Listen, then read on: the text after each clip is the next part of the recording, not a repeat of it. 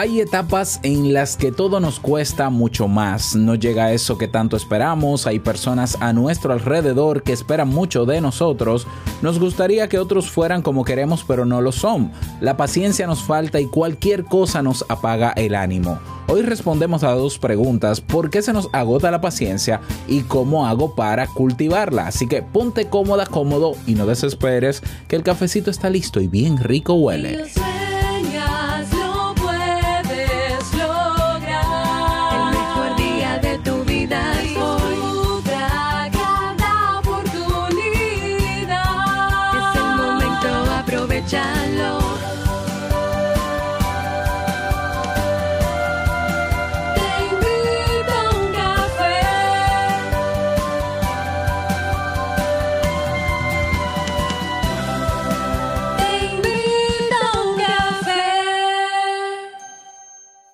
Y ahora contigo, Robert Sasuki, consultor en desarrollo humano y emprendimiento.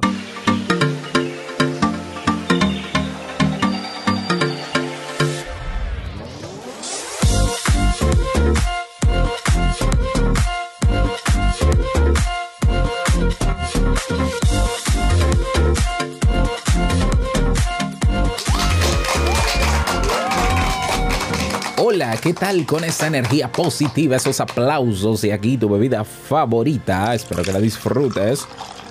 Damos inicio a este episodio 1298 del programa Te invito a un café. Yo soy Robert Sasuki y estaré compartiendo este rato contigo, ayudándote y motivándote para que puedas tener un día recargado positivamente y con buen ánimo.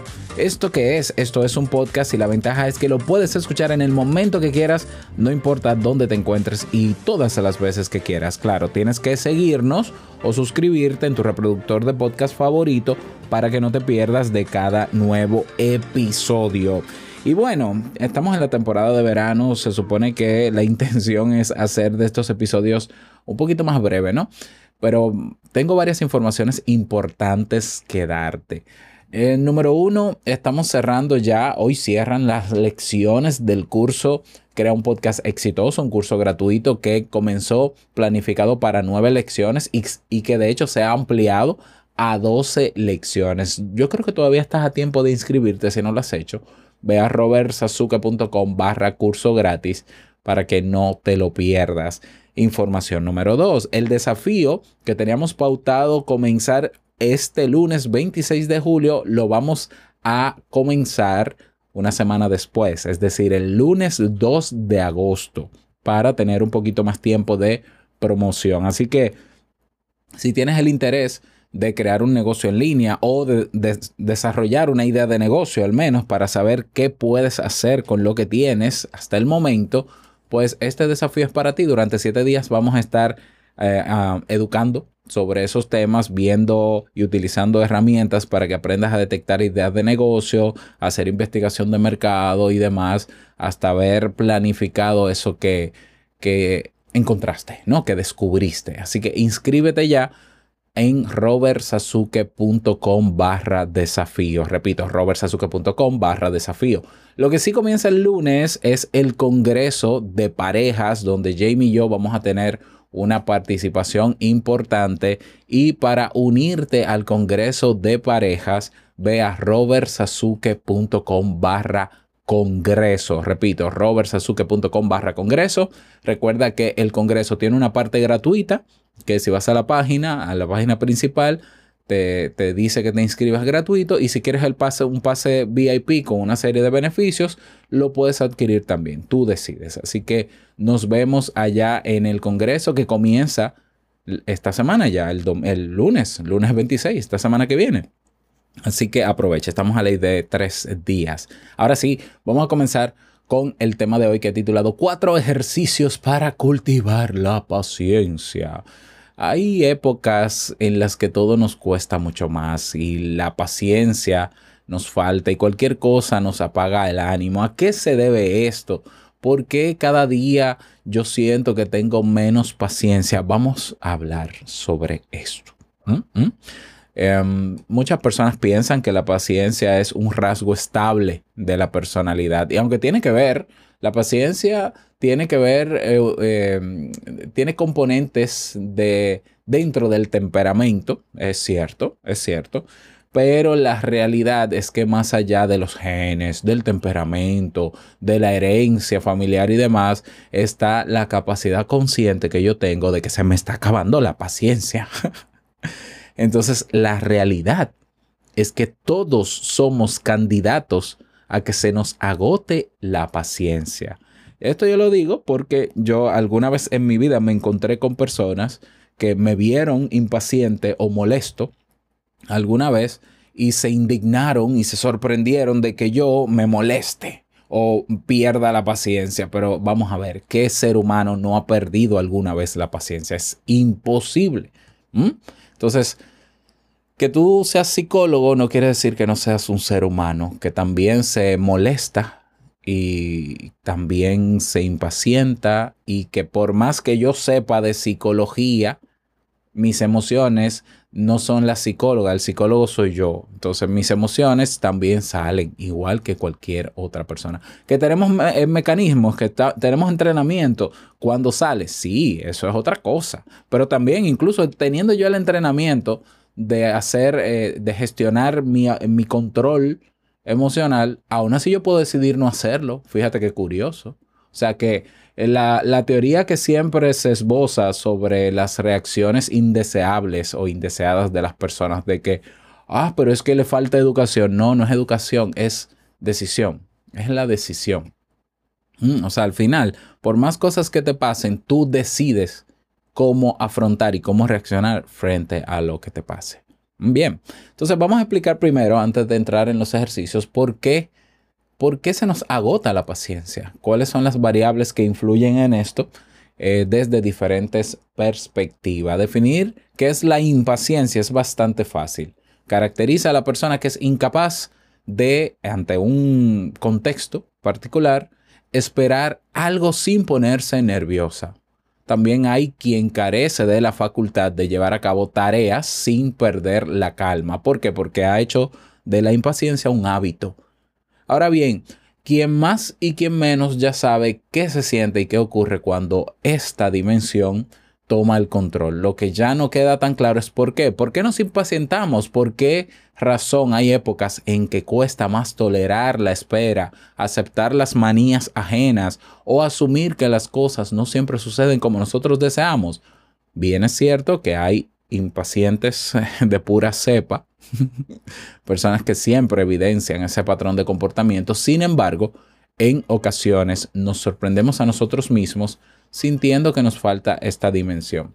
Una de las razones por las cuales se nos agota la paciencia es por el estrés y una amígdala cerebral hiperactiva. Vamos a ampliar esta parte. Hay épocas en las que las demandas externas superan en mucho a los recursos psicológicos de los que disponemos. El trabajo o la falta de él, la familia, el peso de las incertidumbres, las metas frustradas, etc., nos sumen en un estado elevado de estrés. Y en estas circunstancias, la amígdala del cerebro, esa región vinculada al procesamiento emocional, empieza a estar más hiperactiva de lo normal. Y esto se traduce en tener una sensación de amenaza constante, en filtrar cada evento, circunstancia y estímulo desde la desconfianza e incluso, podríamos decir, desde el miedo. Todo eso provoca que nuestro enfoque mental se va a nublar, se va a teñir de angustia y no de calma, de necesidad de premura y no de una mirada relajada.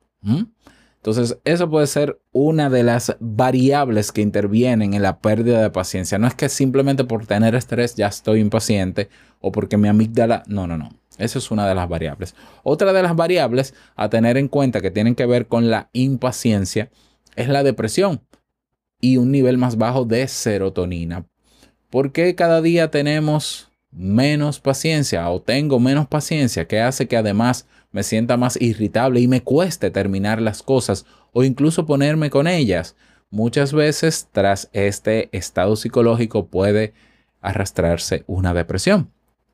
Eh, en un trabajo, en una investigación publicada en la revista Current Biology, se demostró algo interesante al respecto. El doctor Zachary Mainen y su equipo del centro Chap, ah, no, este nombre, Champalimaut de la Universidad de Lisboa en Portugal, descubrieron una relación entre la baja activación de las neuronas de la serotonina y la falta de paciencia. Repito, una relación entre la baja activación de las neuronas de la serotonina, o sea, las neuronas son las que transmiten esos, eh, esas hormonas, bueno, eh, esos, esos elementos químicos y la falta de paciencia.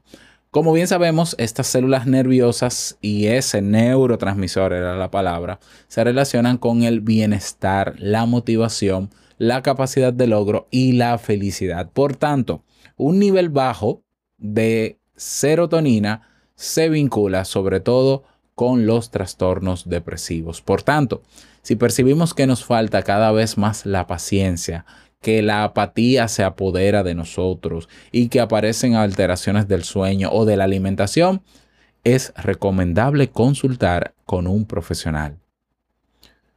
Otra más, ¿por qué cada día tengo menos paciencia? Por acumulación de esperanzas frustradas, por altas expectativas. Hay un hecho innegable que todos hemos comprobado alguna vez y es que eh, al día de hoy, con tantos recursos y tanto bombardeo digital, necesitamos ser más pacientes que nunca. En la actualidad, y no solamente por el bombardeo de redes sociales, por la realidad en sí misma. En la actualidad, alcanzar una meta requiere mucha más perseverancia y la realización de nuestros proyectos necesita más meses que hace unos años. También las relaciones afectivas y la vida social en general son más desafiantes. Y esa visión, ese panorama nos llena a menudo de amargas frustraciones. Entonces, cuando uno lleva tras de sí más de un fracaso, más de un objetivo perdido en el camino o un sueño desvanecido, es común que uno se pregunte por dentro por qué cada día tengo menos paciencia. Y es que la acumulación, la acumulación de experiencias frustradas termina dañando el músculo de la calma, de la tolerancia, que no es un músculo, metafóricamente hablando, ¿no? De ese equilibrio interno que nos dota de reflexión y de paciencia. Entonces, ¿qué hacemos ya que sabemos por qué se nos agota la... Claro, hay que mencionar que hay muchísimas otras variables.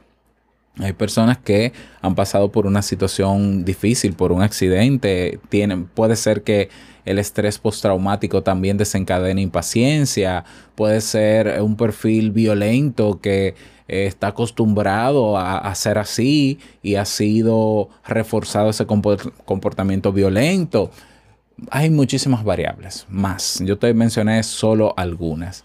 Una vez identificado esto, tenemos que tomar acción. Nos toca tomar acción. Es por eso que te quiero compartir a continuación cuatro ejercicios. Cuatro ejercicios que puedes poner en práctica en el mismo momento en que sientas que estás perdiendo la paciencia. Ejercicio número uno se llama tiempo fuera. Seguro que lo has escuchado. Es, como reiniciar el cerebro. O sea, lo primero que tenemos que hacer para no perder los nervios ni la paciencia es saber cómo funciona el cerebro. El cerebro tiene unos recursos limitados. Cuando, cuando nosotros nos sentimos airados o enfadados o, o, frustrados o inquietos, nuestras áreas encargadas de razonar de manera reflexiva en el cerebro no funcionan. y siempre lo he dicho, mientras más emocionados estamos, con cualquier emoción, ¿eh? puede ser una emoción agradable, menos capacidad de razonamiento tenemos. Entonces, ¿cuál es la técnica que funciona? Reducir ese nivel de emoción o de sentimiento, bajar esas emociones para que el nivel de razonamiento suba y yo poder tomar decisiones más objetivas y menos desproporcionadas. Repito, el tiempo fuera entonces sería, bueno, repito no, el tiempo fuera sería eh, salir de la escena que está activando nuestra impaciencia y hacer otra cosa que cambie el panorama. Mm, o sea, distraernos, hacer otra actividad, sobre todo una actividad que nos gusta que nos relaja, que nos alegra, que nos, que, nos con, contenta, Dios mío, contenta. O, puedes, por ejemplo, salir a caminar, darte un baño, ir a otra habitación. Sí, el tiempo fuera funciona. tiempo fuera funciona. ¿Por qué? Porque ayuda a que ese nivel de emocionalidad, emotividad o, o esa, ese, sí, eso mismo disminuya. Y al disminuir sube la capacidad de razonamiento. O sea, míralo así como una balanza. Mientras más emocionado, no importa la emoción que sea, alegría, miedo, tristeza, asco, lo que sea, menos razono. Mientras más controladas están mis emociones, más razono. Entonces tenemos que trabajar por controlar esas emociones una vez que salgan, no evitar que salgan, porque eso es imposible, pero disminuirlas para que aumente la capacidad de raciocinio, como dicen en mi país. Ejercicio número dos. Acepta las emociones sentidas. Conviértete en un observador de esas emociones que te impacientan. Si sientes frustración, impaciencia, preocupación, ira, angustia, miedo, bueno, pues lo que te falta es tomar la decisión de dejarte guiar por esas emociones y explotar. Bien, pero espérate. Una cosa, porque es que yo lamento que hayan personas que de verdad todavía se crean el cuento de que lo que ellos piensan es lo que ellos deben hacer y lo que ellos sienten tienen que dejarse guiar por las emociones. No, mi querido, mi querida, si todavía piensas así, nosotros no somos lo que pensamos, nosotros no somos lo que sentimos. Lo que pensamos y lo que sentimos es algo que aparece como aparece y nosotros podemos hacer con eso lo que querramos. Dígase, yo puedo dejarme guiar por lo que pienso o siento o puedo ignorar lo que pienso y siento. Sí, yo puedo ignorar que estoy molesto, que estoy impaciente, que estoy preocupado. Yo puedo ignorarlo y simplemente dejar que esas emociones aparezcan, observarlas y dejar que pasen como si fuese un río, como si fuera el cauce de un río. Y listo. Estoy muy molesto por esto, por esto. Bueno, ¿y? Ok, estoy molesto. ¿Hay razones para estar molesto? Sí. Em, ¿Puedo hacer algo? Ya esto es reestructuración cognitiva, que sería el tercer ejercicio. No, bueno, pues que pasen. O déjame hacer algo para yo eh, ayudar a que en menos tiempo cambiar esa emoción o disminuirla. Pero las emociones que nos frustran, que nos generan impaciencia, hay que dejarlas que lleguen porque van a llegar y aunque tú no quieras que lleguen, van a llegar. Porque a veces el ejercicio de evitar que lleguen y evitar sentirme impaciente me pone más impaciente. Ya es como decirle al cerebro, no voy a pensar en un elefante, lo primero que va a aparecer en tu mente es un elefante. Eso es, eso es, eso es así. Entonces, deja que el elefante llegue y deja que el elefante se vaya. Y si tú puedes ayudar con algún ejercicio, con el ejercicio número uno, con alguna actividad, perdón, con el paso número uno, pues hazlo. Pero las emociones hay que sentirlas y hay que dejarlas que vengan. Bien, pero no te quedes con ellas y no decidas de manera primaria guiarte de ellas, porque la decisión es tuya, de verdad es tuya. Vamos con el ejercicio número 3 para gestionar nuestra paciencia. Reestructuración cognitiva se llama esta técnica, muy utilizada en terapia. Reestructurar pensamientos. Una vez nosotros nos hemos calmado o estamos en otra actividad que ha disminuido ese nivel de impaciencia y alta emoción, emocionalidad desagradable, vamos a hacer una serie de preguntas porque recuerda que las emociones y sentimientos son activadas por pensamientos, por ideas, por concepciones, principios, valores, etc. Mientras más radical yo sea en mis principios, valores y mientras más intransigente yo sea en lo que yo pienso y mientras más yo me crea todo lo que pienso, más impaciente seré. ¿Por qué? Porque si de verdad yo valido tanto lo que yo pienso y yo creo que lo que yo pienso es lo que yo soy y no debe cambiar nunca, lo que es un error, bueno, pero entonces tú no podrás cuestionar tus propios pensamientos para quitarte la bendita impaciencia, ¿o no? O sea, si tú te crees de verdad que eh, tus valores, principios y todo, todo eso no debe modificarse, no debe cambiar nunca, porque eso es lo que tú eres, así te criaron, no sé qué, tu herencia, bla, bla, bla, bla, bla, bla, pues a la hora de ser impaciente no hay quien pueda contigo. O sea, tú te vas a reafirmar en tu, en tu falta de control y te vas a reafirmar en tus explosiones. ¿Mm? Y, tendrás enfermedades psicosomáticas, claro que sí, porque obviamente está el alterado, pues altera el organismo. Ahora, reestructurar pensamientos es darle un giro a lo que estás pensando sobre esa situación que tú entiendes que está detonando tu impaciencia. Ah, bueno, que yo no tengo paciencia con mis hijos. ¿Cómo que no tienes paciencia con tus hijos? Tú puedes tener paciencia, tú puedes tener paciencia con tus hijos. No, pero es que tú no te imaginas, Robert, es que molestan muchísimo. Vamos a ver. Cuéntame una situación eh, que te moleste de tus hijos. Ah, es que si, mira, si tú no estás encima de ellos y controlándolo, ellos rompen la casa. ¿De verdad tú piensas que van a romper la casa? Bueno, quizás no rompen la casa, pero pueden romper algo. ¿Y qué es lo peor que puede pasar si se rompe algo? Bueno, eh, eh, puede ser un accidente y, y, y ¿qué es lo peor que puede pasar si fuese un accidente?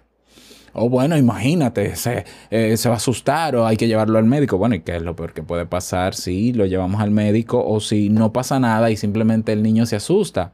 Bueno, entonces el susto quizás le enseñe o él se dé cuenta de que no debió hacer eso. ¿Y qué es lo peor que puede pasar si se da cuenta de eso? Bueno, que tal vez no lo repita.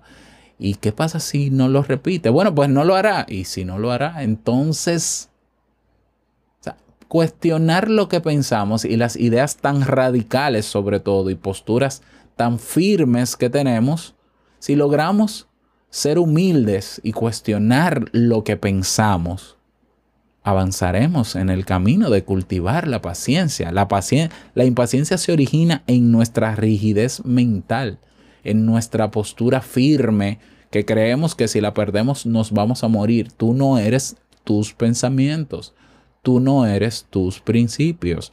Y tus principios sí pueden cambiar y tus valores también pueden cambiar. Quien te vendió la idea de que una persona íntegra, una persona coherente, tiene que tener siempre los mismos principios porque si no es desleal, porque si no es pecado, te engañó. Los pensamientos cambian, pueden cambiar y deberían cambiar porque no son más que un recurso en nuestra cabeza un pensamiento no es más que un recurso. Entonces, con mi recurso yo hago lo que yo quiera.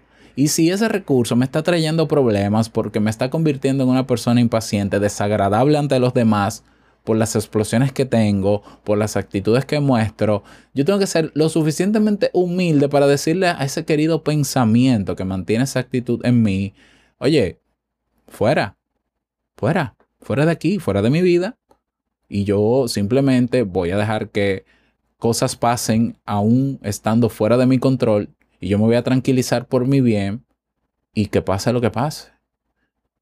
Listo. O sea, tú, tú te has sentado a esperar alguna vez que una situación que tú no quieras que pase y que tú buscas la manera de que no pase, pasa.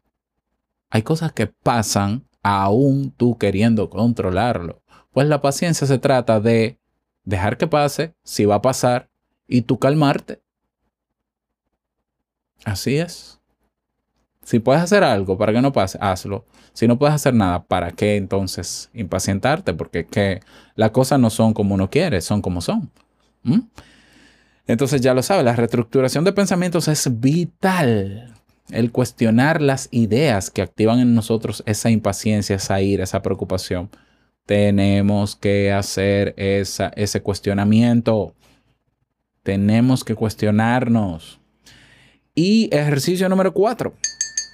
Tu mente, imagínate tu mente. Hace mucho tiempo conté una metáfora parecida con el autobús. Quienes la escucharon se acordarán. Pero tu mente es como un coche sin control. Eh, yo diría, sí, tú, sí, sí, sí, está muy bien planteado. O sea, tu mente es como un coche sin control. Tu mente es como un coche sin control. Ahora, ese coche sin control debe ser controlado, debe ser manejado, debes tomar las riendas del, coche y frenarlo tú para recuperar el control. ¿Quién eres tú frente a la mente? Conciencia.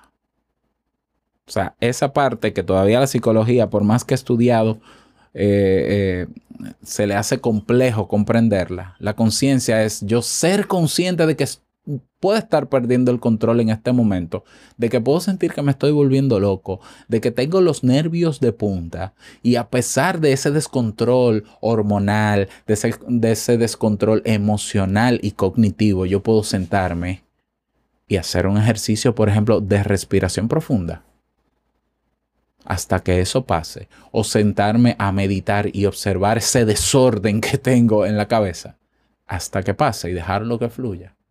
O simplemente hacer nada, o entretenerme, buscar otra actividad. Eso se llama tener control.